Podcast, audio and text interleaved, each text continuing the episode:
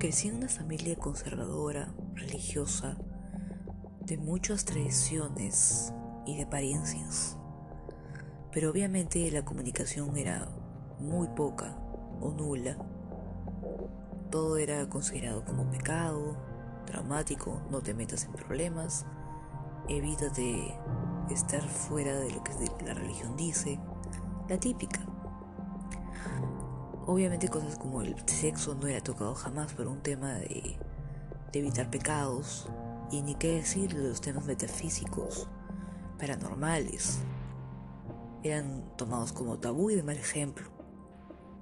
Siempre me criaron con la premisa de que la Ouija es pecado, lectura de cartas, te van a llevar al camino de la destrucción, no será nada bueno para tu alma y te llevarán por un pesar emocional y físico y espiritual. La pregonera de esta situación era mi madre, que siempre contaba de que por culpa de los ritos que llevaba con sus primos y su familia, en su casa de soltera, cuando compartía con su familia de pequeña, se llenó de portales por todos los ritos de Ouija y cosas similares de los cuales practicaban.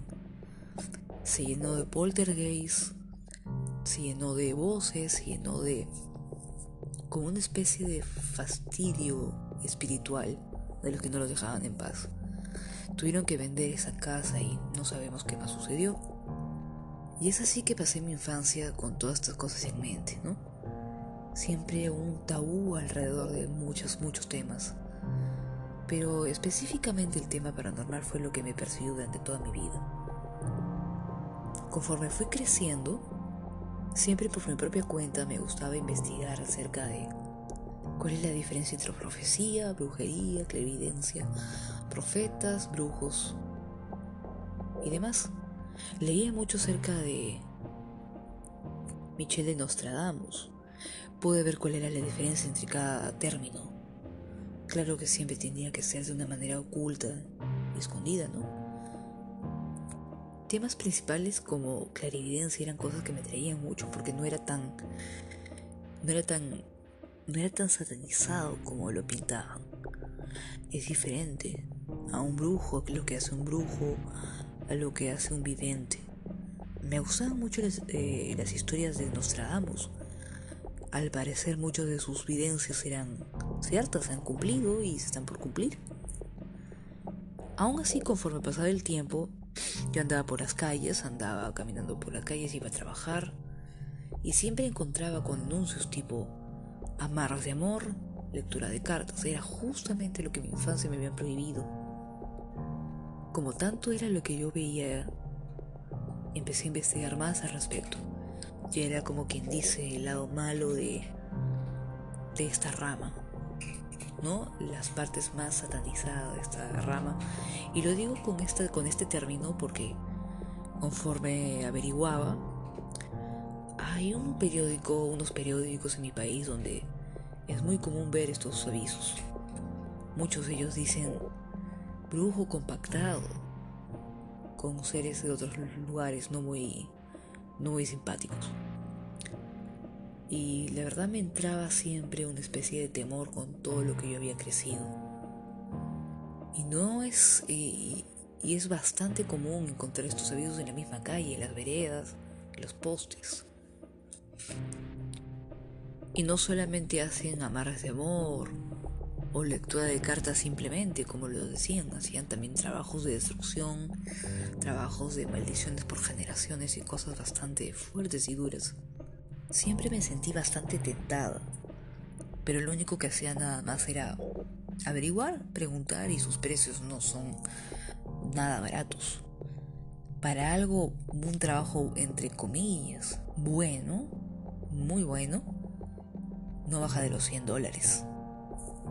Y esto lo sé porque muchos compañeros de universidad me contaban historias al respecto, sus testimonios, donde recurrían a, estos medios para venganzas familiares, otros también porque estaban obsesionados con alguna otra persona para hacer un trabajo de amarre de amor, un amarre de alma o bueno, como se le llame. Obviamente estos trabajos según, bueno, para mí yo los veía como charlatanería. y una charlatanería que no era nada barata. Y conforme pasaba el tiempo, esto comenzaba a perturbarme, pero a intrigarme a la vez. Siempre tuve esa lucha interna. No me atreví a acercarme siquiera por curiosidad que me leyeran las cartas, ni siquiera. Quedó en mí, quedó latente esa previsión familiar, algo que ni siquiera fue explicado bien en su momento, un porqué, no, no tenía, ¿no? No tenía un fundamento explicado. Siempre era un tabú escondido. Y cuando lo conversaba en casa siempre terminaba la, siempre la misma canción. Esto es pecado, no te puedes meter eso, realmente era muy cerrado, no daba una explicación al respecto. Fue cuando llegué al punto de mi vida donde muchos, muchos seres queridos se fueron, se empezaron a ir, se fueron, dejaron este mundo. Y eso comenzó para mí a saber qué pasaba con esas personas porque ya no se podían comunicar conmigo. No me podían decir qué pasa después, qué hay, qué es lo que debo de hacer, qué no es lo que debo de hacer. Llegó a fallecer mi mejor amigo, el cual quedó con él muchas cosas pendientes. No pude contarle sobre mis trabajos posteriores y si tan solo pudiera decirme qué es lo que debería de hacer o qué o qué cosa fue cierto, que no fue real. Y me quedé con esto muy muy triste. Sinceramente me dejó muy mal y necesitaba yo solucionar todo lo que había quedado pendiente. Era una persona muy importante y no podía asimilar su, su, partida. Pasó el tiempo y bueno, yo lo había un poco aceptado y empecé a trabajar en una librería. En una librería conocida de mi país. Una cadena se podría llamar de, de librerías que están por todo mi país. Y yo era la persona encargada generalmente de infantil, juvenil y espiritualidad. Dentro de la espiritualidad está el área de, de ocultismo, esoterismo, paranormalidad y todas estas, estas cosas, ¿no? Fue entonces cuando un día llegó a esta librería un personaje bastante peculiar. Un hombre de muy extraño aspecto, de baja estatura, pelo muy largo teñido de rubio, tez morena subidito de, de peso, tenía unos dedos, unas manos muy extrañas. Dedos cortos, los últimos falanges eran bastante gruesos, uñas largas, pero no las típicas uñas largas, ¿no? Le, le cubrían el falange, digamos que salía y le rodeaba el dedo. No estaban tan limpias tampoco. Era un, tema bastante tema bastante creepy algo bastante perturbador de verlo bastante poco digerible de ver realmente asustaba no en ese momento éramos nada más tres personas dentro del local la cajera un compañero y yo. Y este hombre entró y me pidió que por favor le buscara una baraja española. Quiso ver más cosas de la sección esoterismo, pero lo que más le interesaba era la baraja española y su manual. No lo tenemos, señor, en este momento no lo tenemos en stock, pero lo que le puedo ofrecer son nuestros productos similares. De ninguna manera es este el que yo estoy buscando, ¿sabes? Ok, señor, no se preocupe, lo que puedo hacer en este momento es que si usted me deja sus datos, yo le podré, me pondré en contacto con usted si es que me llega. O en todo caso podré llamar a otra sede. Está bien. Y él me dio su tarjeta, me dio su tarjeta con su teléfono, sus datos. No se preocupe, señor, yo apenas sepa alguna noticia y me contactaré con usted. Muchas gracias. Y se retiró. Y a la hora de retirarse, de pronto empezaron a salir varios libros de su lugar. Saltaron de su lugar de origen como si alguien los, los tirara. Y no fui la única en verlo, éramos tres en la tienda y los tres más un cliente más que había llegado a observar también fue, fue testigo de este suceso. Pues bien, esta tarjeta la había guardado en mi bolsillo y pasaron los días y a la hora de lavar mi ropa la encontré. Se podría decir que tenía en manos la tentación, porque yo ya no daba más con tantas preguntas encima. Sí, yo sé que, como había comentado, era una persona bastante extraña, tal vez de un aspecto poco creíble, ¿no? De un aspecto de, dudosa higiene.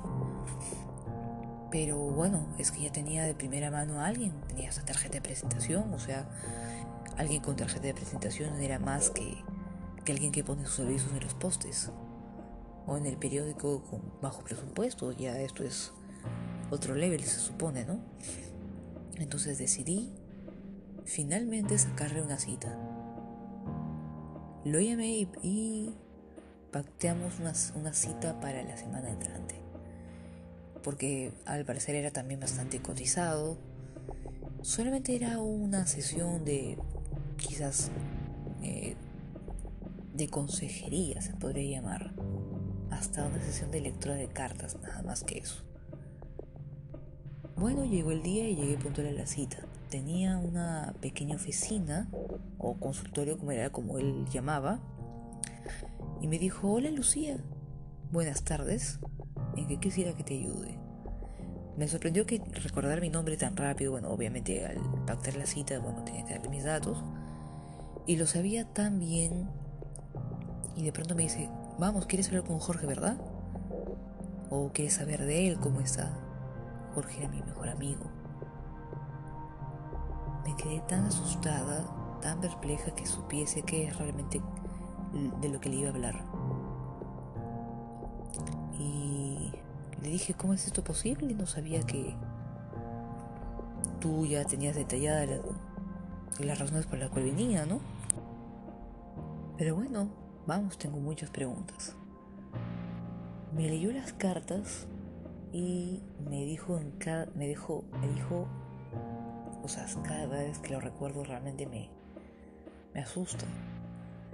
Me dijo cada situación en la que estaba pasando yo en este momento. Me dijo cada cosa de las que se habían quedado pendientes con mi amigo.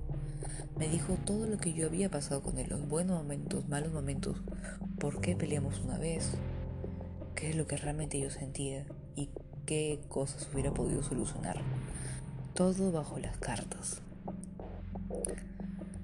Yo dije, le agradecí mucho por la atención, me ofreció una sesión de Ouija y bueno, yo lo negué porque realmente no lo iba a soportar.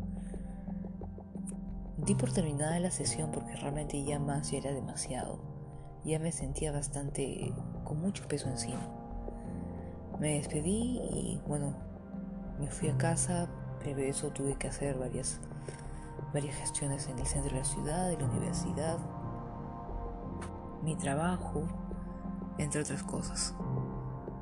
Entonces, eh, no podía quitar este malestar de encima. Realmente me había dejado bastante intranquila, bastante fastidiada.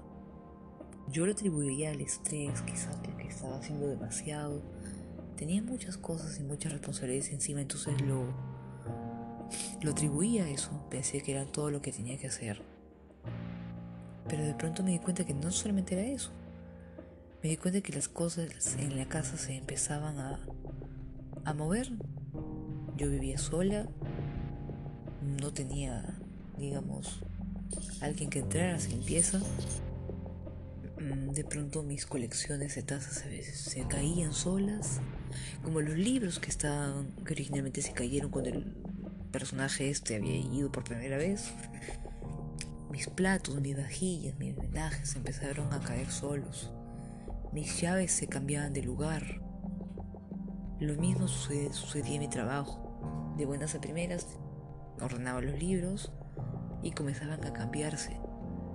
Las novelas juveniles aparecían en las novelas clásicas. Nutrición aparecía en esoterismo. Fotografía aparecía en infantil, en libros para bebés qué era lo que había pasado. Justo Un día que descansé, había llegado la famosa baraja española. Y yo no me había dado cuenta. Y justo empezó a, con toda esta actividad el día que llegó la baraja. Coincidió. Averigué cuándo había entrado este producto. Y verdaderamente todo coincidía como si fuera algo organizado. Entonces decidí hacer algo, no importa cuánto me costara, no importa los 35 dólares que costaba este producto.